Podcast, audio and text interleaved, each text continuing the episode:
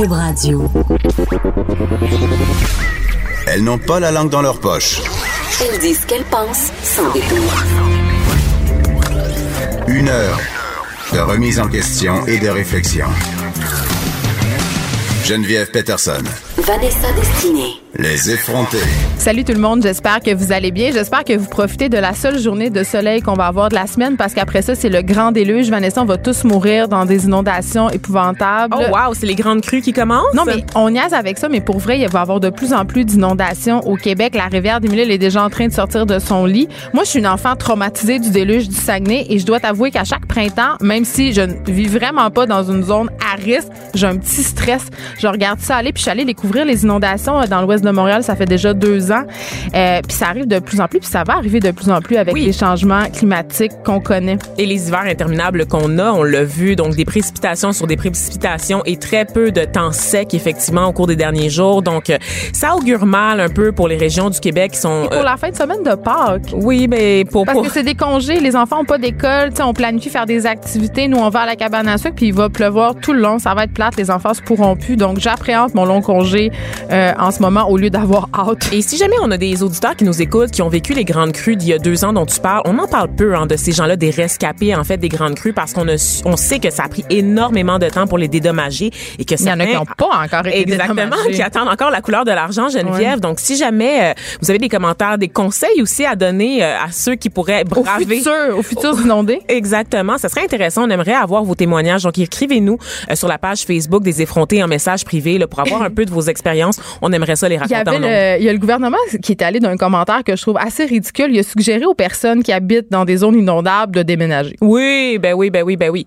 J'ai ça me fait capoter, ça me fait tellement rire parce que comme si ça se faisait en créant ciseaux puis je m'excuse si tu t'es bâti une maison sur le bord d'une rivière, souvent ces maisons-là, on le sait qu'habiter au, au bord de l'eau, euh, ça coûte cher, ce sont des grosses maisons habituellement et là ce sont des maisons qui ont perdu énormément de valeur. Ben, ça coûte cher Donc, maintenant, mais à l'époque, euh, personne voulait nécessairement habiter sur le bord de l'eau. C'est à des prix dérisoires. Et c'est ce qui se passe, c'est que le Mais Québec aurait dépend, pas jamais sur le bord dû. de la rivière des Mille à non, mais la là. loi a été mal faite. Je Ben veux dire, on n'aurait jamais dû permettre à ces gens-là de construire aussi près de l'eau. Et c'est ça qu'on se rend compte maintenant. Ces gens-là payent pour des erreurs du passé. Oui, puis il y a un droit acquis quand tu achètes, tu as le droit de continuer à habiter sur le bord de l'eau, mais ça se vend pas de même. Ces maisons-là ont perdu beaucoup de valeur, sont plus assurables. Les gens, ils peuvent pas juste déménager là.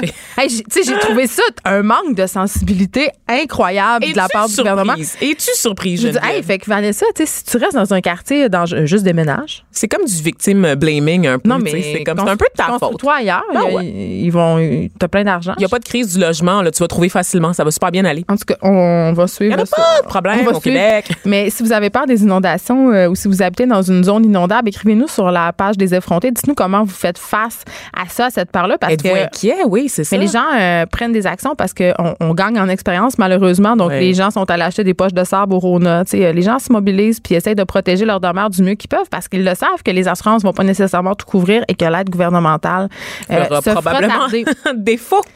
Bon, je me console, Vanessa, parce que euh, il y a une chose qui est arrivée, une chose que j'attends à chaque année. Le café glacé, Geneviève? Non, à boire un café glacé, je voulais pas le dire. Je voulais absolument le C'est plugger. tout soon. Vraiment, là? Non, non, non. Mais Euh, je Écoute, comprends. Il fait soleil. Je porte un chandail avec des palmiers dessus. J'ai des petits bas courts. Elle résiste. Je, je non, en fait, je vis dans le déni, mais est-ce qu'on est surpris, Geneviève? si je J'avoue fais ça depuis le début de la saison. euh, j'ai pas de bas dans mes souliers en ce moment. Bon, ben voilà.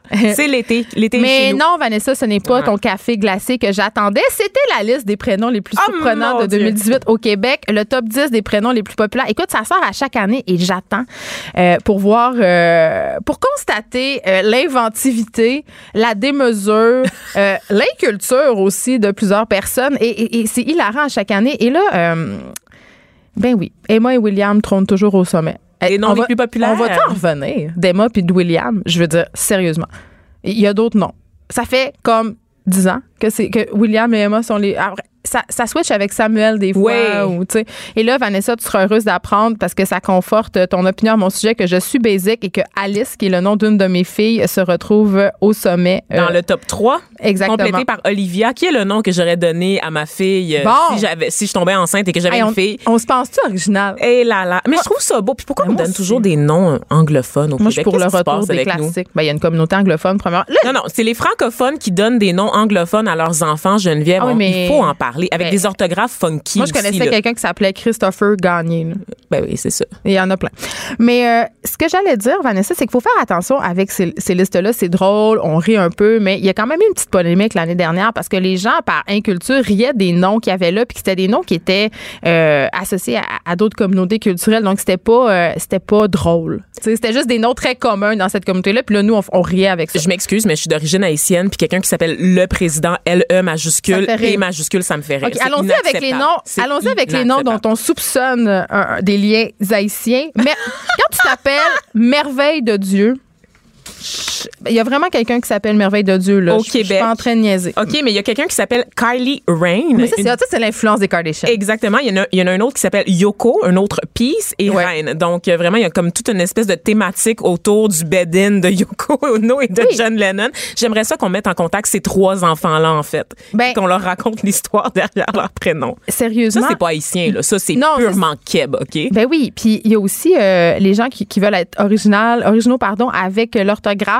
Euh, donc quelqu'un qui va appeler euh, sa fille Charlotte SH euh, et les déclinaisons sur le même thème. Charliane, Charlie, Charlène, Charline avec des, des orthographes incroyables. Des gens dont je souligne quand même l'audace, appeler son enfant rebelle Oui. ou parfaite. Hey, c'est lourd à porter C'est quand tu très t'appelles lourd. parfait. Moi, faudrait pas que je m'appelle comme ça. Il y a Ben, aussi euh, des, des hommages, en fait, à la gloire passée euh, de certains empires, comme Cléopâtre, mais avec un cas, évidemment, pour être sûr qu'on se trompe pas avec l'autre. hein. Attends, attends, on est dans, on est dans la royauté. Je te signale, Vanessa, qu'il y a Prince Eden, Prince Elijah, a, euh, Prince Joshua, Prince, tu sais, comme, reviens-en de ton fils, madame, OK? Et Mm-hmm. On a il- aussi Yémen, donc moi, Ah oui, a- personnellement, j'aurais attendu la fin de la guerre avant d'appeler mon enfant. mais c'est plein d'espoir en même temps. Il y a des amateurs de musique aussi, Vanessa. Il y a Oui. quelqu'un qui a appelé son enfant Jay-Z. Justice, I am, Cain. Cain, c'est non. Non, Caïn, puis pas comme Caïn et Abel avec un C, mais Non, bien comme le, comme le groupe, de gratteux de guitare devant un feu de camp laissé au Saguenay. Manson. Ça, non, je suis pas à l'aise. Je suis pas tellement à l'aise. Manson, c'est quand même le nom d'un psychopathe avant d'être le nom Mm-hmm. d'un musicien. Il y a Espoir attendu. Espoir attendu. Il y a Majesty, mais comme, comme Mahjong, donc avec Ah un oui. M-A-H. Mais, c'est- euh, ouais. C'est, je suis Il y a pas- quelqu'un qui a appelé son enfant Or. Mais, mais W-O-R. Oui, mais ça, ça. Ça fait un peu salope en anglais. Ah, mon Dieu, on Oui, c'est ça. Euh, Il y a bébé. Il y a quelqu'un qui, a- qui aime beaucoup les bébés. Donc, il a appelé son enfant bébé. Alors, B majuscule, B minuscule pour ce qui est de l'orthographe. Oui. Ça, évidemment, ça pouvait pas être un surnom. Fallait absolument que ça soit le nom sur le baptistère. je pensais qu'il y avait des lois pour empêcher les parents d'appeler euh, leurs enfants des noms euh, un peu trop out of the blue ou poussés ou violents parce qu'il y a aussi des, des marques déposées, Vanessa. Oui, Il y a quelqu'un qui s'appelle Uber. Mais Pas Uber. UBR, pas H-U-B-R. Uber. Comme un Uber je pense que c'est un accident. Je pense que c'est une erreur d'orthographe. C'est quelqu'un qui a voulu faire son original puis il a juste pas compris que ça allait être la compagnie de taxi. Armani, Oui. Valentine, Mais Valentine, c'est correct. Triston. Voyons Triston. Ben, Zachael, c'est comme, j'ai vu Zachael qui est un combiné de trop de prénoms, honnêtement. Poasie. En tout cas, on pourrait passer des heures à vous en lire Attends, des il y a un prénoms, enfant qui s'appelle Moins. Moins. Ça, c'est quand ils ont vu sa face. Oh, méchante! Ah. On veut juste préciser ici qu'on ne rit pas des enfants, on rit carrément des parents, d'accord? Donc, c'est pas ça. la faute des enfants. Ils Ah, là, ils vont choisi. nous écrire encore sur Ben le oui, vont nous écrivent, je veux savoir c'est qui. n'a aucune sensibilité. Je veux savoir c'est on qui ces gens-là. Je veux savoir qui a pensé à Zachael pour le nom d'un enfant. Je veux savoir c'est qui. Cachez-vous pas. Appelez-moi directement. On va avoir une jasette. Je l'assume à 100% mon opinion Mais sur le nom de votre enfant. Euh, qu'est-ce que ça m'amène à penser, Vanessa, cette liste de prénoms-là? C'est qu'on tient absolument à être originaux. Oui. C'est- encore le maudit enfant projet. Mon enfant est tellement spécial qu'il peut pas avoir un nom normal. Oui. Faut que je l'appelle Star of Peace. Et il faut qu'on parle de quelque chose, Geneviève. Il y a un très bon article que j'ai vu passer il y a quelques mois qui nous vient d'Urbania. Ils ont fait une entrevue avec l'enfant qui a failli s'appeler Spatule. Ben non. Ah Oui, on se rappelle de cette histoire, en fait, qui avait quand même secoué le, le Québec dans les années 70-80. En fait, je connais pas trop. euh, Moi, j'étais pas née. J'ai j'ai su la légende par la suite, n'est-ce pas? C'était un mythe qu'on présentait comme une légende urbaine. Eh bien, non. Il y a un enfant qui a failli s'appeler Spatule au Québec avant que l'État québécois intervienne pour dire aux Mais parents, L'État en fait, québécois devrait intervenir dans plusieurs des cas. dans plusieurs des de- cas, honnêtement, à quand une loi pour bannir les noms trop excentriques? Et là, j'aimerais avoir votre opinion là-dessus pour vrai. Est-ce que c'est moi qui en fais trop? Elle s'arrête où la Non, mais ils vont liberté des parents? à l'école, ces enfants-là. Tu sais, moi, il y a une petite fille, à- ah non, je vais pas Son- nommer son nom, on va pouvoir l'identifier. Mais en tout cas, elle a un nom très bizarre, puis elle se fait, elle se fait tanner tout le Puis temps. même au niveau de l'orthographe funky, voyons, comment c'est. Hey. c'est- Tu peux pas passer ta vie à épeler ton nom, là. Ben là, moi, je m'appelle juste Peterson, puis je passe ma vie à épeler mon nom. Fait que imagine quelqu'un qui s'appelle Danaël avec euh, des, des Y, des. quand je signe des livres au Salon du Livre, quelqu'un qui s'appelle José, OK, José, c'est un. Est-ce qu'il y a un nom plus classique que José? Ben non, là, c'est rendu José avec un Z, José avec des trémas. Ouais, j'ai déjà rencontré une mode avec des trémas. M-A-U. Tréma. M-A-U. À part si t'es un Yougour ou si t'es scandinave, les trémas, c'est non. Ça se peut pas. Ça se peut pas. Voilà. Donc, c'était notre. On reste, euh, on reste dans la filière en- enfant, Vanessa. Une Ah autre oui! affaire qui n'a pas de bon sens. Demain, demain, demain, le jour, c'est le jour J, le jour jeudi. Le jour, où il va y avoir une nouvelle mesure pour les sièges d'appoint. OK? Toute personne qui a un enfant struggle avec les sièges d'appoint, là. Tu sais jamais c'est quoi la loi. Tu sais jamais c'est quand il peut changer de banc. Il est dans sa coquille. C'est à quel âge tu peux leur virer de bord. À quel âge c'est le booster. À quel âge il peut s'asseoir en avant. OK, c'est un casse-tête. Ils nous disent qu'on peut aller au poste de police faire installer son banc. Qui va au poste de police faire installer son banc? Ben, qui prend ce temps-là? Tu sais, ça prend, là, c'est pas mêlant, pas là. les policiers pour ça. Non, je mais pense que faut pas dire ça. Faut Ah, pas dire ça. dire ça? Non, ils offrent vraiment ce service-là. Puis dans ah les ouais, magasins hein? où ils vendent des sièges d'auto, ils, ils conseillent aux parents. Je me vois que- mal au SPVM, honnêtement. non, mais il y a quelqu'un dans chaque poste de police qui est formé spécialement pour ça. OK? Ça, c'est la première des choses. Non, c'est bien parce que c'est tu quoi? Il y a le trois quarts des parents dont le siège d'auto est mal installé. Mais ce qui serait plus Il est mal simple, Geneviève- installé. Oui, OK, mais ce qui serait plus simple d'abord, ça serait d'empêcher les commerçants de vendre des sièges qui qui répondent pas aux standards de la loi. non, il- tout, voyons. tu- Là, Vanessa, là, est-ce que je mélange des affaires? tu mélanges toutes les Ah, affaires. mon Dieu, OK. les Bon, J'ai pas d'enfant, fait qu'il faut faire mon éducation. Mais go. je vais la faire. Tous les commerçants vendent des sièges qui sont accrédités par Transport Ah. Canada. Euh, quand, tu vas dans, place. quand tu vas dans des boutiques spécialisées, euh, il y a tout le temps un employé qui vient euh, vérifier ton installation, tout ça, mais, Mais c'est quand même dit. c'est compliqué, OK? Tu l'as dit spécialisé. Moi, si je vais chez Walmart, là, C'est ça, c'est ça l'affaire. C'est que si tu vas dans une grande chaîne, là, tu vas ram- te ramasser avec ton siège d'auto, installé moitié bien, moitié mal. Et là, Et là c'est là. là où tu peux aller au poste de police de ton quartier pour faire vérifier l'installation. Mais c'est très mêlant et les, lois changent tout le temps. Et là, ça va changer demain, Vanessa, parce qu'il va y avoir, euh, justement, je le disais, une nouvelle mesure. Le siège d'appoint, le fameux booster, OK, devrait être utilisé jusqu'à ce que l'enfant mesure 145 cm, donc mesure 4 pieds 9 environ, pas je sais environ. même là. pas combien je mesure, moi, Ben, en- c'est environ l'âge de 9 ans, Vanessa. Oh, mon Dieu. 9 ans. Ça veut dire que ma fille, euh, bon, elle- Laquelle? Ben, tu veux un blanc? celle de 9 ans, euh, est-ce qu'elle doit être dans le booster? C'est jusqu'à l'âge de 9 ans. Fait que là, à 9 ans, tu- en tout cas, fait est-ce que je contreviens à la loi demain parce qu'elle n'est pas sur son booster? Je vais la mesurer, il faut qu'elle mesure 145 cm. Et si elle est plus Mais petite, ça si elle dire- a 11 ans puis qu'elle est minuscule, parce que ça arrive, t'arrives au- en secondaire Oui, 1, mais c'est ça. Ben, il recommande quand même. L'âge théorique, c'est 9 ans. Fait que si l'enfant a 9 ans, tu peux l'enlever, mais il recommande quand même, si on, il mesure pas 145 cm, de le laisser dans son booster. Mais t'essaieras d'expliquer ça, toi. À un enfant de 8 ans que ça fait 4 ans qu'il est plus dans son booster puis qui se pense bien grand qu'il faut qu'il retourne dans le siège de bébé, là, bonne chance. Et là, la raison pour laquelle on fait ça, euh, c'est que souvent, les enfants qui sont trop petits, c'est la ceinture de sécurité, ça a quand même été conçu pour que ça passe au milieu de l'épaule, sur les hanches. Et quand ça, ça, ça tombe pas comme il faut, les risques de blessure en cas d'accident sont plus importants, sont beaucoup plus importants. Et là, Vanessa, c'est tellement sérieux que les conducteurs qui vont pas respecter ça, il va avoir une amende Et qui n'est pas si conséquente, 80 à 100 dollars, mais euh, il s'expose à perdre 3 points d'inaptitude. Tabarnouche. C'est quand même sévère, intense. C'est Et- sévère. et je, je précise au passage parce que peu de monde le, euh, peu de monde savent ça. Si ton enfant n'a pas 12 ans, il peut pas vraiment s'asseoir en avant. J'en vois régulièrement des parents qui se promènent avec leurs enfants de 8, 9 ans assis en avant. C'est très dangereux. C'est très dangereux pour le coussin gonflable. Mais revenons au siège d'appoint. Je, je- je trouve qu'on élève maintenant des enfants dans des bulles. Je veux dire, voyez, je veux pas faire ma fille dans mon temps, s'assisait sur, en arrière, pas de banc, Ouais, avec ouais, une entre les deux jambes. trois sièges, là, Mais il y a quand même une limite entre, tu sais, je veux dire, c'est quoi, on va-tu les faire voyager dans des navettes pressurisées, nos enfants? Je, je, vois pas vraiment. La solution, c'est l'intellifrais, en fait, quand on y Ben, pense. des intellifrais euh, doublés de coton. Exactement. Mais, mais voilà. pour vrai, je, je, je sais. En tout cas, pour voir Il y a passer. euh, 27 États américains et ça me surprend honnêtement. In the land of the free, Geneviève, ce non, pays. mais c'est euh, in the land of la peur. Les, La peur, ok. les États-Unis sont obsédés de sécurité. pas on les guns, mais des sièges pour auto pour des enfants Non, qui mais ont on 9 s'en ans. vient encore Ah, ok. comme ça. C'est cette idée de- de- d'éviter tout risque, c'est cette idée de protéger à tout prix, c'est cette idée de- d'éviter tout à son enfant, Hey, tu, de fais, vouloir. tu te fais frapper par un camion remorque, m'a dire que le que choc. sois dans là- le siège d'appoint ou pas, Ou là, ça non, va là. rien changer. T'es puis t'es mort. Exact. Hey, ma mère me disait, oh mon Dieu, maman, je- euh, écoute, euh, quand tu me disais ça, tu me traumatises, elle nous écoute tout le temps, c'est pour ça que je lui parle à elle.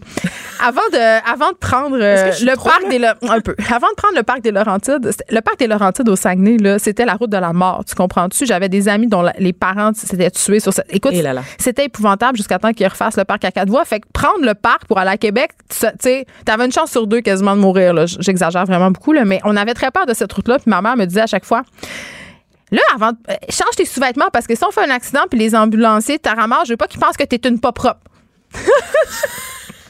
je voulais juste le dire. C'est super. Comme- cette émission est comme une thérapie hein, pour moi, Vanessa. Oui, je, ton Donc- journal intime, hein? Donc voilà, exact. On devrait rebaptiser ça le journal intime de Geneviève et Vanessa, par ailleurs. Donc voilà, ça- ça cette, cette aussi. loi, c'est- ça, je pense que message. Cette loi-là euh, entre en vigueur demain. Sachez-le, si votre enfant euh, mesure moins de 145 cm, donc 4 pieds 9, vous devez racheter ou acheter un booster et le remettre dedans et négocier avec son ego. Mais quid des petites personnes, Geneviève, des personnes naines? Est-ce que c'est une loi qui est discriminatoire? Ah, Vanessa, c'est lourd. Est-ce que c'est une loi qui laïque? Sûrement. Ah, ça, c'est, oui, ça va s'adresser à tout le monde, même les petites filles voilées. Ah, d'accord. Phew!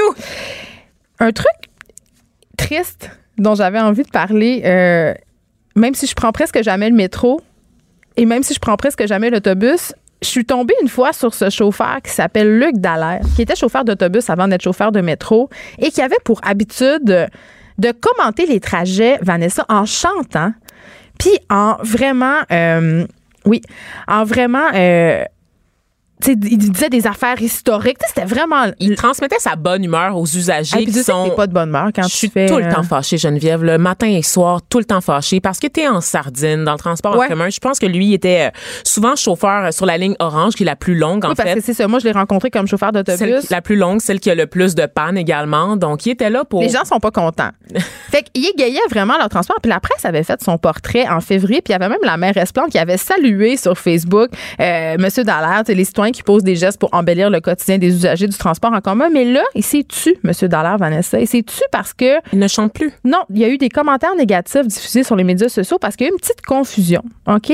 Euh, on, aurait, on, on a pensé que euh, M. Dallaire s'est mis à diffuser des messages religieux. OK? Mais c'était plutôt un passager muni d'un porte-voix qui circulait dans les wagons. Et là, ça a créé un tel tollé que justement, il y a eu une campagne de salissage sur les médias sociaux. Il a été rencontré par ses patrons. Oh. Et on lui a demandé. euh, on- la, le- la STM n'a pas voulu commenter, évidemment, comme d'habitude, ils sont très, très hermétiques. Mais on, il y aurait eu une discussion sur comment passer ces messages. C'est vraiment triste. C'est vraiment Fait que triste. c'est-tu, M. Dollar, puis je trouve ça vraiment triste, puis j'avais envie de dire que j'aimerais ça qu'il recommence à chanter, puis qu'il recommence à nous raconter ses histoires. C'est vraiment, honnêtement, tous ces, toutes ces personnes-là qui sont au service des citoyens, les lanceurs d'alerte, des gens comme, comme Monsieur Dallaire qui égaye notre quotidien, se font tout le temps. Pourquoi? Il y a des espèces de règles d'éthique qui viennent tout le temps encadrer leur Pourquoi il travail. faut toujours tout brunifier? Pourquoi il faut que tout soit brun, plate, silencieux dans une boîte? morose, tu sais? Hey, c'est-tu plate être chauffeur Hey, ça, de métro en dessous de la terre? Ça, t'as pas besoin d'une campagne. Tu sais, on, on injecte des, des centaines de milliers de dollars pour des campagnes de communication dans le métro pour rendre l'expérience usager un peu plus intéressante. Attends, ici, qu'est-ce qui est drôle? ici, t'avais un monsieur qui prenait sur lui, Geneviève. Sais-tu qu'est-ce qui est drôle? C'est que la, la STM, en ce moment, ils essayent de convaincre le ch- leurs chauffeurs d'interagir avec leurs Eh passagers. C'est quelque chose qu'ils tentent de faire. Eh là là. Quel paradoxe. Ben oui. Ça, ça va décourager n'importe qui, là, honnêtement. Là. Puis les chauffeurs sont à bout. Tu sais, lui, il trouvait une façon d'égayer notre quotidien, puis d'être motivé aussi au travail, tu sais, d'être là, d'être présent, puis on a décidé de le faire taire. Je trouve ça terrible. Pour vrai, ça me fait mal. C'est le genre de nouvelle banale qui, qui, qui fait point, point. Mais c'est pas banal. Ça témoigne de tout ce climat social-là qui se dégrade. de contrôle, de contrôle du messager tout le temps, puis du, du contrôle des individus, puis de les faire rentrer dans leur rang pour rien. C'est pourquoi? Ouais. Puis euh, c'est con, là, mais cette personne-là égayait la, la journée de plein de monde, puis euh, faisait que les, les passagers interagissaient entre eux en souriant, tu sais, parce que c'était fédérateur. Là. Ben oui, c'est une campagne de relations publiques gratuite Vraiment. pour la STM. La meilleure de la STM. meilleure, OK? Laissez faire là, les bonhommes des cavernes là, dans le métro, là, puis la voix de Michel, là, la, la comédienne de la mère. Une autre chose euh, qui nous égaye euh, fort heureusement, c'est euh, la chanteuse Angèle qui a sorti une chanson post-MeToo. Et là, j- j- quand j'ai su ça, j'avais l'air de trouver ça lourd, mais finalement, ça l'est pas du tout. On, On l'écoute. Ouais.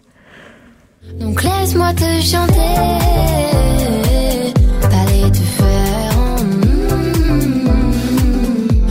passerai pas à la radio parce que mes mots sont pas très beaux. Ben, on est heureuse de la contredire. Oui. Passe à la radio, Angèle. Chère Angèle. Angèle, une sensation pop qui nous vient de Belgique. C'est la sœur du rappeur Romeo Elvis, euh, qui était déjà très connu aussi en sol européen.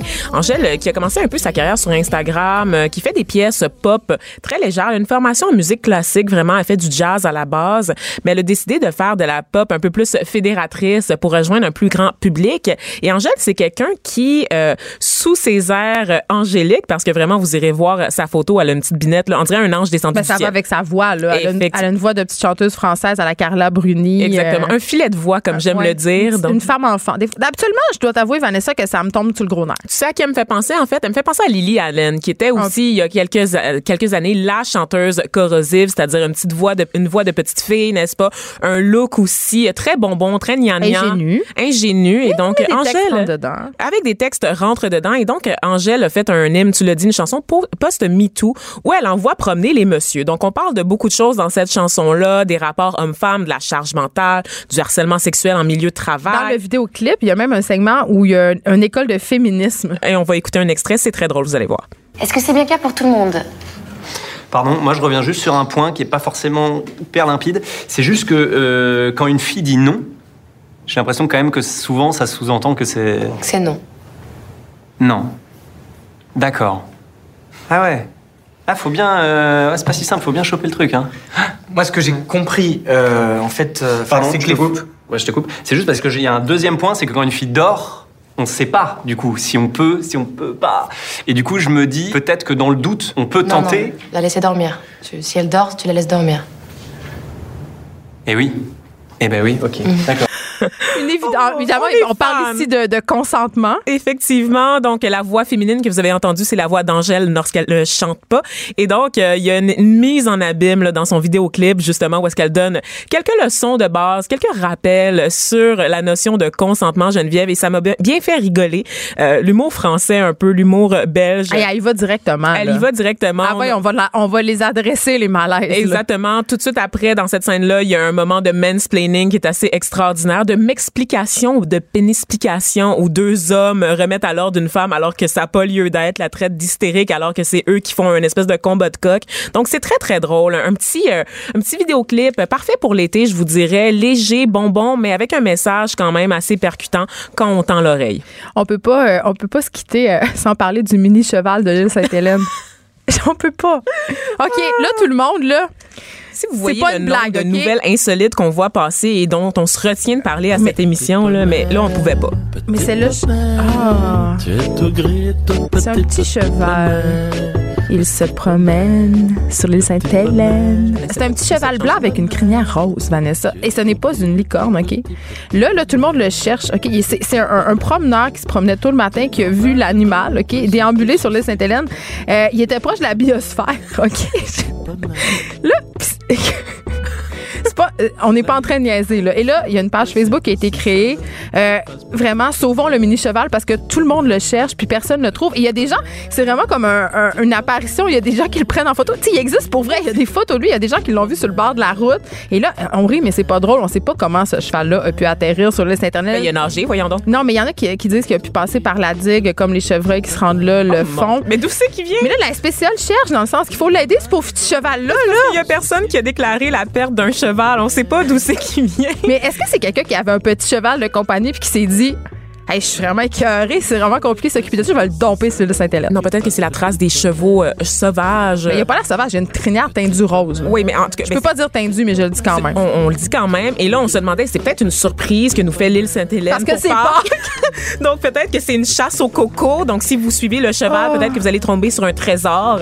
On le sait pas trop, mais finalement, non, il n'y a pas de mini-ferme en ce moment sur le site. Il y a absolument rien qui ne justifie la présence du cheval sur le C'est pas un site. poisson d'avril. Nous disent les membres du personnel. Vanessa Hilar. En tout cas, sauvons le petit cheval. Si vous le voyez, envoyez-nous des photos.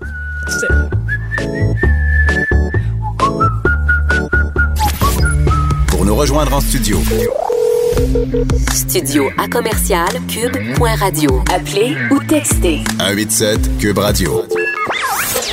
1877 827 2346. Les effrontés. Vanessa, on revient sur euh, Notre-Dame de Paris. Et là, euh, scandale qui se transporte au Québec. Manon Massé qui désavoue F. Torres.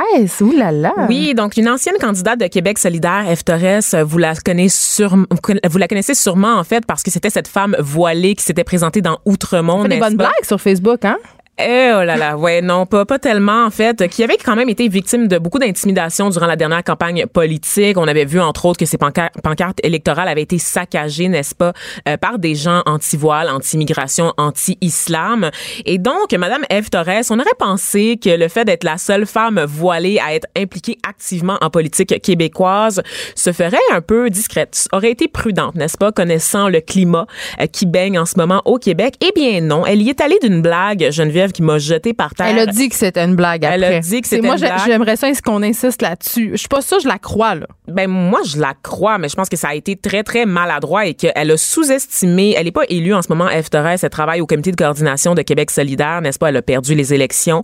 Euh, elle n'a pas été prudente. Donc elle est elle, elle y est allée d'un commentaire euh, Geneviève en disant que le fait d'interdire les signes religieux pouvait attiser la colère de l'ami imaginaire, parlant ici du de Allah, n'est-ce pas? Le fameux ami imaginaire dont parlent souvent les islamophobes.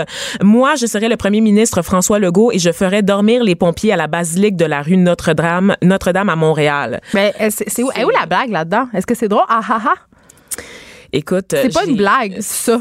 C'est c'est très malaisant, c'est indécent honnêtement, c'est un manque de jugement assez incroyable compte tenu de de sa position, c'est de l'impulsivité compte tenu de sa position en ce moment dans la société, compte tenu du débat euh, qui fait rage sur la laïcité, du climat très tendu entre les deux pôles Geneviève là de On peut même pas se dire que c'est parce qu'elle s'était enlignée deux, trois petits verres de vin en plus. Non, c'est ça. Donc vraiment, elle a manqué, elle a vraiment manqué de réflexion. Elle a pas pensé à son affaire et j'étais vraiment, je pensais que c'était un montage. Pour vrai, je pensais que c'était faux parce que j'ai été la première à dénoncer, n'est-ce pas, ces gens euh, qui accusent les musulmans de s'être réjouis de la destruction partielle de Notre-Dame de Paris. Et là, Madame Thérèse, qui est impliquée en politique, y va de ce commentaire de mauvais goût. Ça me fâche, ça me dégoûte et c'est inexcusable selon moi. Et je suis pas la seule à trouver qu'elle a dépassé les bornes, Geneviève, puisque Manon Massé euh, a demandé à Eve Torres de se rétracter Et de s'excuser, de j'espère. s'excuser, estimant que ses propos ne faisaient qu'envenimer le débat autour du projet de loi 21 sur les signes religieux. Ils font de l'ombrage sur Québec solidaire, il faut bien se le dire. Même si ça n'a pas été élu, Et ça, ben absolument. ça a Donc, rejailli sur le parti. tout là. à fait. Et on se rappelle que Eve Torres était aussi euh, régulièrement invitée à l'émission L'Ajoute à TVA, n'est-ce pas,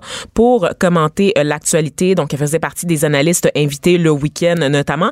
Était euh, déjà en proie à des commentaires très, très hostiles sur les réseaux, réseaux sociaux par des gens qui n'aiment pas Parce les qu'elle femmes. porte le voile. Exactement. Et là, vraiment, elle a pas aidé sa cause du tout, Geneviève. Elle Je s'est tirée dans le pied. je dirais même qu'elle a creusé sa tombe. là. Honnêtement, je vois pas comment tu peux te sortir d'une controverse comme ça et Ben, revenir faire carrière en politique. Mais je ne pense pas. Les minorités ont pas le droit au même genre d'erreur, Geneviève. Ça, c'est factuel. là. Honnêtement, ce genre de, de commentaires-là, ce genre de blague-là douteuse peut te co- coûter euh, une carrière politique. Il y a pas de.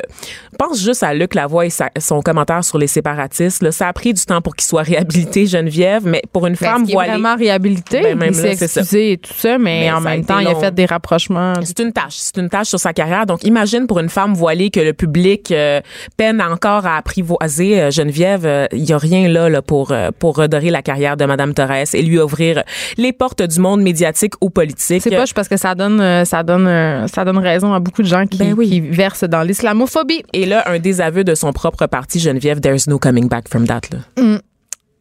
Tu nous parles euh, de Notre-Dame de Paris Toujours. euh, parce que écoute, c'est un événement évidemment qui est majeur. Euh, un truc qui est positif dans cette tragédie-là, Vanessa, j'avais envie de dire, c'est euh, que ça remet les discussions sur l'importance du patrimoine dans l'espace public.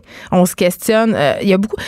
Un truc que j'ai trouvé un peu déplorable, puis en même temps, je ne sais pas où je me situe par rapport à ça. Euh, eh, Bon, on en a parlé hier. Il y a eu euh, beaucoup de gens qui se sont mobilisés pour financer la reconstruction, dont des groupes de richissimes hommes d'affaires. Les Pinots, notamment, qui ont les grosses marques, genre Oui. Gucci, tout Et, ça. et là, je voyais beaucoup de, de commentaires passer sur les réseaux sociaux à l'effet que c'était bien beau tout ça, mais où sont ces gens-là quand c'est le temps d'aider des gens?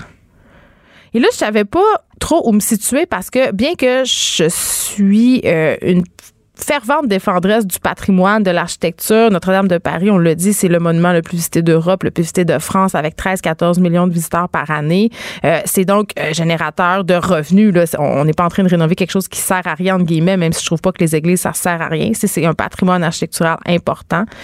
Euh, quand même, ce bémol-là, sais, de dire où sont ces gens-là Quand quand il faut aider les réfugiés, quand il faut aider des personnes, sont où? Ben, c'est là que Ils tu sont vois- pas là. C'est là que tu vois toute la force du 1% Geneviève Ouais. et que tu me tu, tu comprends en fait la démesure de la répartition de la richesse, le problème derrière la répartition de la richesse sur la planète. Donc ce 1% là Geneviève qui répond toujours absent quand il est question de parler de la pauvreté, de la faim dans le monde, de parler des maladies qui ravagent euh, certains continents, sont jamais là, sont jamais là quand Mais on parle de temps, crise environnementale. De charité. Tu sais, Oui, ces gens-là donnent énormément. Pour pas payer d'impôts, Geneviève, on, on, se- on ne veut pas se le cacher. Mais tu vois, j'étais c'est ça, j'étais ambiguë par rapport à ça quand j'ai vu ça passer hier. Tu sais, je me disais, ils ont un peu raison, le monde qui dit ça, mais en même temps, c'est important. euh, c'est important qu'on qu'on prenne en considération les œuvres d'art, le patrimoine architectural, euh, tu sais, puis mo- nos monuments. Absolument, c'est très important, Geneviève, mais tu te rends compte que il y a des causes qui sont qui mobilisent plus que d'autres. Et juste pour revenir là sur euh, le milliardaire François-Henri Pinault là qui avait lui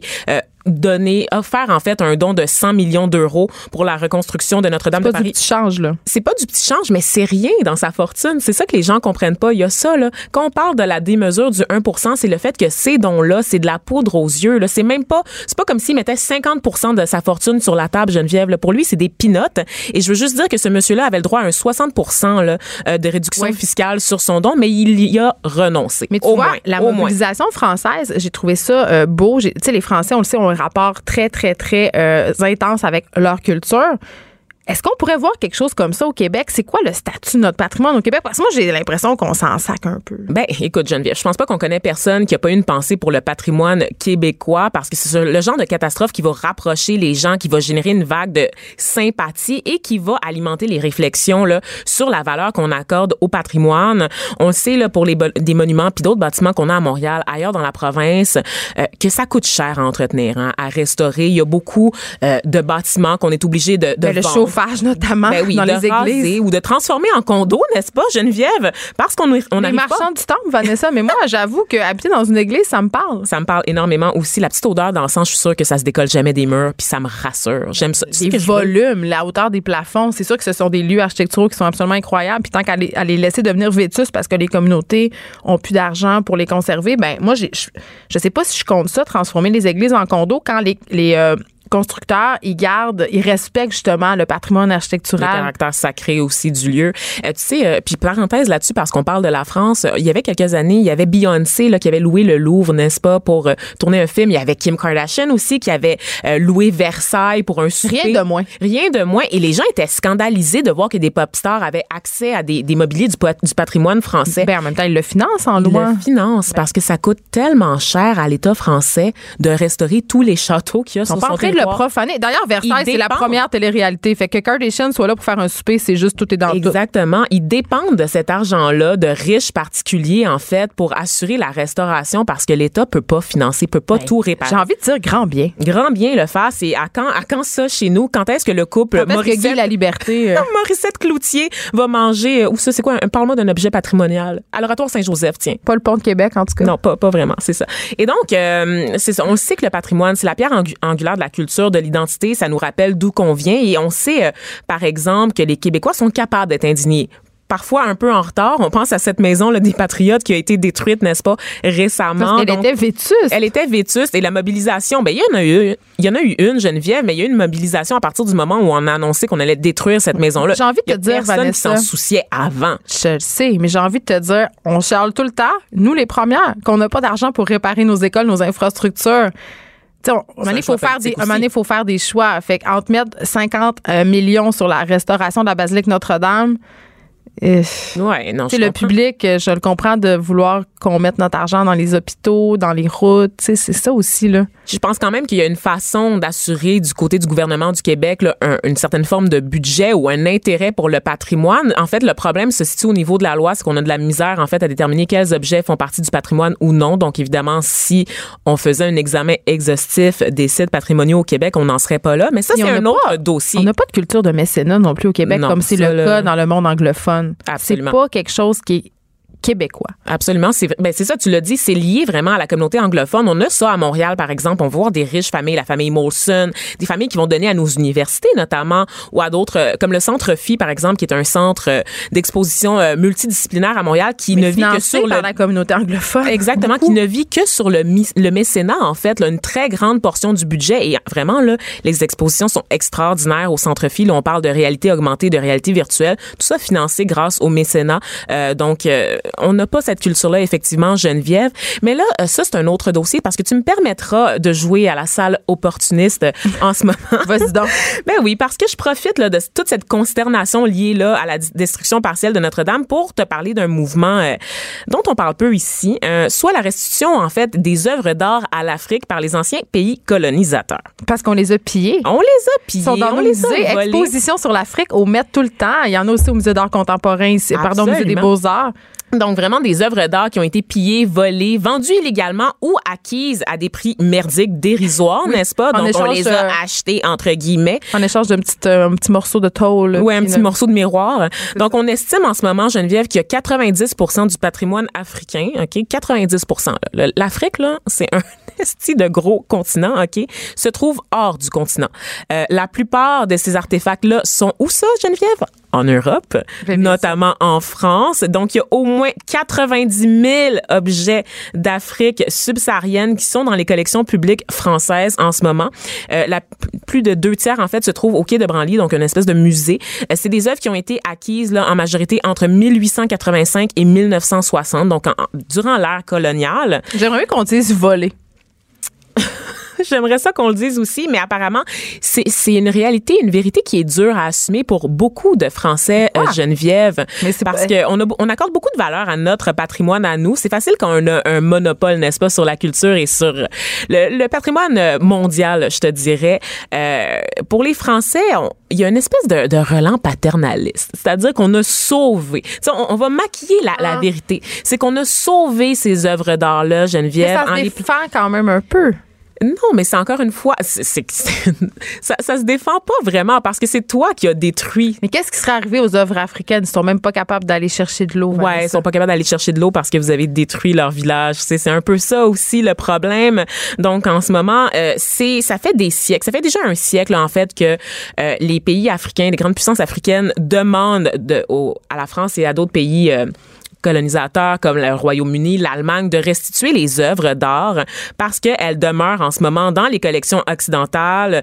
Euh, elles sont là affichées, bien en vue. Et on prétend qu'elles- que ce sont des œuvres universelles, mais on refuse de les redonner aux pays euh, dont, dont elles proviennent. Donc, par exemple, les, en Égypte, la plupart, euh, ben, on parle de sarcophages qui ont été pillés là, par des chercheurs britanniques et c'est exposé dans à peu près tous les musées là, en Grande-Bretagne. Si tu veux aller Mais voir une momie, certaine tu vas époque- pas en Égypte, là, tu vas en Grande-Bretagne. Et ça, c'est très problématique, À une Geneviève. certaine époque, les archéologues et compagnie étaient carrément des mercenaires. Ben oui. Ils se finançaient en revendant des artefacts archéologiques au musée. Oui, oui. Au nom de la science, on a justifié beaucoup de choses. Au nom de la recherche, on a justifié euh, des vols, Geneviève.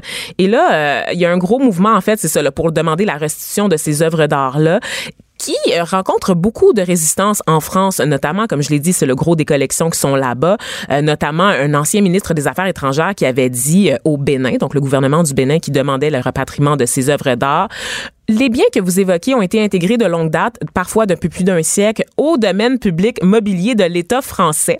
Et conformément à la législation en vigueur, donc la loi française, ils sont soumis au principe d'inaliénabilité, euh. Ça veut dire que leur restitution est impossible. Ça veut dire que ces œuvres d'art-là, en fonction des lois françaises appartiennent à la France. Donc, personne prend compte des lois béninoises, OK? Personne prend compte du fait que ces œuvres d'art-là ont été volées. On a décidé que c'était à nous. C'est chez nous, donc c'est à nous. C'est comme ça que ça fonctionne la vie. Est-ce que tu penses que le directeur du Salon du Livre, c'est ça qu'il allait faire au Bénin, euh, restituer des œuvres d'art? Je suis pas sûre. Je pense qu'il allait en voler d'autres. Ah, Je pense qu'il ramenait d'autres sortes de patrimoine du Bénin. Biologique, tu veux dire? Des échantillons biologiques. D'accord. Oh là là! Donc, c'est ça. Et là, il y a beaucoup de, de- de directeurs de musées, euh, évidemment, Geneviève, qui sont comme Ah, là, on est des esclaves du colonialisme, on n'a pas à payer, vous avez aucun respect pour l'art, c'est pas de notre faute. Là, on peut pas, on peut pas, euh, on peut pas revenir sur le passé. Laisser, Ben oui, on peut. Qui a un argument qui me fait mourir de rire parce que c'est très facile de revenir sur le passé. C'est vraiment facile. C'est très, très Hey, facile. Tu peux juste dire, je m'excuse. Puis là, Justin, il nous le dit tout le temps. Il s'excuse tout le temps. Puis il pleure. tu pleures, puis tu redonnes deux, trois cossins. Exactement. Et donc, il y a un rapport qui a été commandé euh, l'année dernière là, par le gouvernement français qui a évidemment conclu qu'il fallait restituer là, les œuvres d'art à l'Afrique. Donc, il y a 26 œuvres qui vont être retournées au Bénin. Donc, c'est pas pire sur les 90 000 en ce moment. Est-ce qu'on sait comment ils ont été choisis, ces œuvres-là? Ben, en fait, c'est le Bénin qui a fait une liste, n'est-ce pas? Parce que ils savent c'est quoi les objets qui leur ont Ah, été volés. Peux-tu croire ça, Geneviève? Ben oui, ils ont des des gens sous-développés. Ben non, ben non. Donc, il y a vraiment des royaumes, euh, des civilisations entières qui ont été pillées Moi, par ma, les... ma seule connaissance de l'Afrique, c'est un prince à New York. Oui, très bon film, euh, film iconique. On s'en parle pas assez de ce film-là. on s'en parle pas assez. Et du doublage surtout, parce que ce film-là, je ne l'écoute jamais en langue originale. Il faut l'écouter doublé en français. L'acteur qui fait la voix d'Eddie Murphy, décédé quelques années, mais je pense que c'est une légende et qui aurait dû euh, passer à l'histoire. Je trouve ça dommage qu'on connaisse pas. Oui, absolument qu'on connaisse quoi pas son nom. nom? Je trouve ça très, très dommage parce que c'est c'est- quand on parle d'art, là, on parle de cette voix-là, Geneviève. Et donc, on a euh, évidemment amorcé ce mouvement-là qui est qui rend en fait les relations très tendues entre l'Europe et l'Afrique, Geneviève, parce que comme la France a commencé à donner raison au Bénin, les autres pays comme le Royaume-Uni et l'Allemagne sont comme eh, oh. se posent aussi des questions. La Belgique aussi se sont rendus à se demander est-ce qu'on va vider les collections de nos musées? Parce qu'évidemment si tu commences à retourner toutes les œuvres d'art au pays d'où ils proviennent, ben il reste plus grand-chose dans les musées. Geneviève. Ben, peuvent dans les musées des- nationaux français, c'est pas mal des artefacts qui viennent de l'étranger. On va continuer à suivre ça. Je pense que tout le monde peut se regarder un petit peu, euh, hein, peut faire une petite euh, introspection. Oui. S'excuser puis peut-être penser à d'autres expositions. Il y a plein d'artistes, je dis ça de même. Puis aussi que faire des pat- collaborations Oui. avec ces pays-là, ça se peut. Et réaliser que le patrimoine mondial n'est pas seulement européen. Exactement. On s'arrête un peu. Merci Vanessa. Après la pause, on a Adrienne Brunet pour son livre Ne pas toucher, s'il vous plaît. Les effrontés. Joignez-vous à la discussion. Appelez ou textez 187 Cube Radio. 1877 827 2346. Je suis avec Andréane Brunet, animatrice radio. C'est toujours très étrange de recevoir une autre animatrice radio. Aussi euh, chroniqueur voyage, on peut dire ça Mhm. comme ça. Et dorénavant, autrice. Moi, je vais dire autrice. OK. Je vais dire autrice. je vais l'accepter parce que ça vient de toi. Ça te gosse-tu? Oui, j'ai Ah, le yes! mot autrice. Ça commence fort. Pourquoi? Ben, je préfère auteur, on dirait. Puis je sais pas, il n'y a pas d'explication, c'est juste Je pense autrice. que c'est l'habitude. Ben, Ça nous exactement. gosse parce que mo- moi, là, je, je- je me confie à toi. Vas-y. Ça me gossait autant que toi. OK. Ça m'énervait, sauf que je me suis rendu compte que c'est juste comme un truc. euh, c'est parce qu'on n'est pas habitué. Animatrice, ça nous gosse pas. Non. Tu sais, c'est la vrai. même affaire. OK, OK, je vais accepter désormais qu'on dise que je suis Je autrice. suis avec l'autrice Andréane. J'ai hey, déjà gagné cette entrevue-là. C'est facile. J'aime ça. Euh, tu as signé un livre euh, à la couverture euh, quand même euh, qui me parlait beaucoup. euh, coloré, on voit des mangues. Ne pas toucher, s'il vous plaît. Ça, ça a un lien avec le consentement, ce titre-là, Andréane? Ben, on n'est pas, on est vraiment loin du hashtag MeToo. Puis en fait, on a, on, on s'est beaucoup, beaucoup posé de questions à savoir si on gardait ce titre-là parce qu'on voulait pas Ça que les gens, exactement. Mais c'est plus euh, parce que je, je parle de, de fidélité, d'infidélité dans ce livre-là, dans cette envie d'aller voir ailleurs. Et je pense que c'est humain et biologique. T'as beau aimer quelqu'un, tu vas être attiré par plein d'autres gens dans ta vie, c'est normal, tu sais. Mais là, ben, c'est à toi de voir si tu franchis la ligne ou pas. Donc, ne pas toucher, s'il vous plaît, c'est un peu ça. Tu t'as l'objet de ton désir, puis est-ce que tu y touches ou tu touches pas? Euh, donc, euh, c'est en librairie le 17 avril. Moi, je l'ai lu. Ça raconte justement l'histoire de Clara, qui est une fille qui est responsable des médias sociaux, euh, qui s'était planifié un petit voyage avec son chum, qui est un workaholic notoire, tout comme elle par ailleurs. Et là, euh, ce gars-là va décider qu'il ne va pas en voyage parce qu'il doit travailler. Ouais. Et là, la question, c'est est-ce que je vais partir seule ou pas? Puis c'est une bonne question, Andréane, parce que ça me gosse. Le personnage de Clara, il me gossé. OK. Parce que on dirait qu'on se reconnaît tous un peu là-dedans, Ouais. de se penser indépendante, mais d'être un peu dépendante Ouais. affective parce qu'elle elle veut pas comme partir sans son chum. Ouais. Oui, absolument. Euh, puis c'est des questions un peu que je me suis posées moi-même. Je suis en couple depuis 12 ans. Euh, mon chum est comédien. C'est pas un métier qui, qui a un horaire de 9 à 5 du lundi au vendredi. Donc, ça m'est arrivé de partir en voyage seul. Euh, Souvent? Mais euh, à quatre reprises à date. Mais à chaque fois, je me disais, ah, mais là, tu sais, j'ai envie de partager ça avec quelqu'un. J'ai envie qu'on vive ça ensemble. Donc, il y avait ce petit dilemme-là que j'ai un peu transposé dans Clara, mais Clara qui est beaucoup plus intense que moi, qui, elle, hésite vraiment longtemps à en partir. Euh, mais je pense qu'on, on- on- c'est ça, on se l'avoue pas en tant que fille, mais on est tous un peu, pas dépendants, j'aime pas ce mot-là, mais on est tous très attachés à notre amoureux et, j'ai peur que des fois, ça nous empêche de faire certains trucs. Ben, est-ce que tu penses que puis là, on sort un peu de ton roman parce qu'évidemment, je pense qu'il y a beaucoup de toi là-dedans. On le sent. C'est pas nécessairement ton histoire, mais euh, c'est des, des, des sujets, des trucs avec lesquels toute femme euh, a à se battre. Tu, sais, tu parles de, de nos paradoxes, notamment celui de l'indépendance, celui du féministe aussi, je pense, là, Ouais. parce que. Mais, mais c'est confrontant de se dire que on, veut être indépendante, mais on est conditionné à ne, à ne pas l'être, en quelque part. Moi, je la sens beaucoup comme ça, Clara, dans ton livre. Euh, je pense pour ça qu'elle m'a dérangée, c'est que j'a- j'ai trouvé qu'elle était pas féministe. Ça m'a dérangée. Oui, ah, c'est super intéressant. J'aime ça parce que tu es dans les premières, tu sais, qui a lu le livre et qui là, qui me donne le feedback. Alors, je trouve ça intéressant comment tu l'aperçois, Clara. Oui, c'est vrai. C'est vrai qu'elle est un peu molle, disons.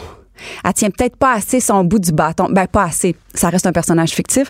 Mais euh, oui, c'est vrai que... hum, elle est pas assez féministe pour une femme en 2019 que je, que je souhaiterais voir. Elle a très peur. Tu sais, elle parle Ouais. beaucoup. euh, tu parles beaucoup dans ce roman-là euh, de l'espèce de, de côté sombre d'être une fille, d'être une fille en voyage. Tu Ouais. parles de la peur dans la rue, de la peur de sortir. Puis le personnage de Clara se dit, mais Louis, lui, il vit pas ça. Louis, c'est le nom de son amoureux. Quand il rentre d'un bar à 4 heures du matin ou quand il voyage, il se sent pas vulnérable. C'est important pour toi, Andréane, de parler de la vulnérabilité féminine? Oui, j'ai trouvé ça important parce que ayant voyagé seule, étant une femme habitant à Montréal, euh, combien de fois j'ai dû appeler mon chum quand je rentrais, puis pas nécessairement à 4 heures du matin et méché, là, mais tu sais, je rentre de travailler plus tard que prévu, il fait noir, j'appelle mon chum parce que on habite dans un quartier où j'étais pas tout à fait sûre de rentrer à la maison en un morceau. Bon, là, j'exagère un peu, mais reste que ces peurs-là, je- euh, puis j'ai l'impression quand j'en parle aux filles autour de moi que je suis pas la seule à vivre ça. Alors pour moi, c'est une réalité d'une femme aujourd'hui qu'on n'a pas les mêmes libertés qu'un homme parce que on est plus euh, peut-être physiquement vulnérable et, et ces trucs-là me dérangent. Alors je trouvais ça important que Clara le mentionne dans le roman. Mais toi, tu voyages seule, Andréane, ça te fait Ouais. pas peur, mais, mais en même temps, tu es consciente du danger. Comment tu t'organises? Euh, je me fie beaucoup à mon instinct, en fait. Puis je pense que, tu sais, il faut être intelligente. C'est-à-dire que euh, non, je vais pas virer une brosse à l'autre bout du monde euh, quand je suis seule pour euh, pas être en contrôle de moi-même. Je ferai pas ça. Mais attends, ça dépend des pays parce que là, tu es allé en Islande. Ouais. Euh, c'est pas les mêmes réalités qu'en Amérique centrale, par exemple. Non, mais les, les, les voyages que j'ai fait seul, c'est en Amérique centrale, c'est en Asie. Alors, c'est des endroits où euh, tu as moins de repères que si tu voyages en Europe, par exemple. Euh, alors, tu sais, je fais pas de folie. Ça veut pas dire que je vais pas prendre un verre, mais je vais... La culture n'est pas la même non, Non, plus. Exact. Je vais toujours garder mes moyens quand je voyage seule et je vais être un petit peu plus organisée que quand je voyage avec mon chum dans le sens que si je veux me rendre d'un point A à un point B, je vais avoir une idée de l'itinéraire. Tu sais, je vais avoir un petit je vais me laisser peut-être un petit peu moins de liberté pour me sécuriser davantage. Puis je pense que en tant que femme, on fait face à ça quand on voyage. Revenons à cette fameuse question du changement, de la fidélité. Euh, parce que moi, quand je l'ai vu, ton livre, c'est ça qui m'a appelé parce que je trouve que nous, les filles, on parle peu de ça. C'est assez mal vu pour une femme de, de revendiquer euh, qu'elle désire, un, une vie sexuelle. on, est, on part de loin. Ouais. Deux, de la diversité, puis que c'est normal d'avoir du désir pour d'autres personnes. Ouais. Puis c'est vraiment ça, la question centrale du roman. Euh, Clara, elle est tentée. Euh, puis je pense qu'elle réalise aussi que son chum peut être tenté. C'est- c'est- pourquoi tu as eu envie de parler de ça? Est-ce que c'est quelque chose qui travaille dans ton couple? Parce que ça fait 12 ans, tu sais. Euh, en fait, mon chum puis moi, on a toujours été hyper francs euh, l'un envers l'autre. C'est-à-dire qu'on peut être au restaurant, puis je veux dire, s'il y a un gars qui, que je trouve beau à la table à côté, je, tu sais, je vais le dire, puis ça va pas créer de malaise. Mon chum est comédien, il en French des filles dans le cadre de son travail. OK, ah, bon, bon, bon. Puis, Comment tu fais? euh, ben, je dis pas que ça a été facile dès le départ, mais à un moment mettons donné, la fille, si tu la trouves plus belle que toi. Parce que moi, la, la règlement, c'est tu peux me tromper, mais ça, la fille est plus belle ben, que moi. je le sais, je le Ah, Ouais, ben j'ai dû apprendre à vivre avec parce que tu sais c'est pas vrai que je vais dire à mon chum tu vas changer de métier pour me rendre heureuse. Fait que non, t'apprends t'apprends à vivre avec mais tu sais on a tout le temps eu ce- cette liberté de s'en parler lui et moi Euh, ce qui fait que euh, j'avais envie d'un personnage justement qui assume le fait qu'elle a des désirs puis puis qui le clame haut et fort et ce qui est intéressant c'est que dans la dernière année et demie, quand j'écrivais ce roman-là, personne ne savait que j'écrivais parce que c'était vraiment très secret. Puis je savais pas, en fait, qu'un jour, j'allais publier un livre. Alors, tu sais, c'était très secret.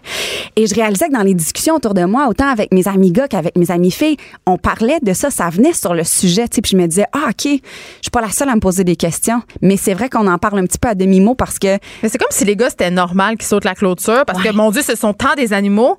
Puis nous, on est ces pauvres petites femmes domestiquées qui n'avont aucun désir. Ouais. Puis on, on est très vite jugés. Ouais, absolument, absolument. Puis on se juge aussi, non? Oui, ben euh, oui, puis puis puis, puis c'est pour ça, je- tu vois, ça a été une motivation de plus pour écrire un livre là-dessus. C'est pour dire, hey, oui, ça, les filles, on a tous des désirs, puis c'est correct, tu sais. Puis si tu as envie de sauter la clôture, c'est pas ce que j'encourage nécessairement, mais je, j'espère que dans le livre, je ne porte pas de jugement sur le choix que tu ferais si tu décidais de sauter la clôture ou le choix que tu fais si tu décides de pas y aller.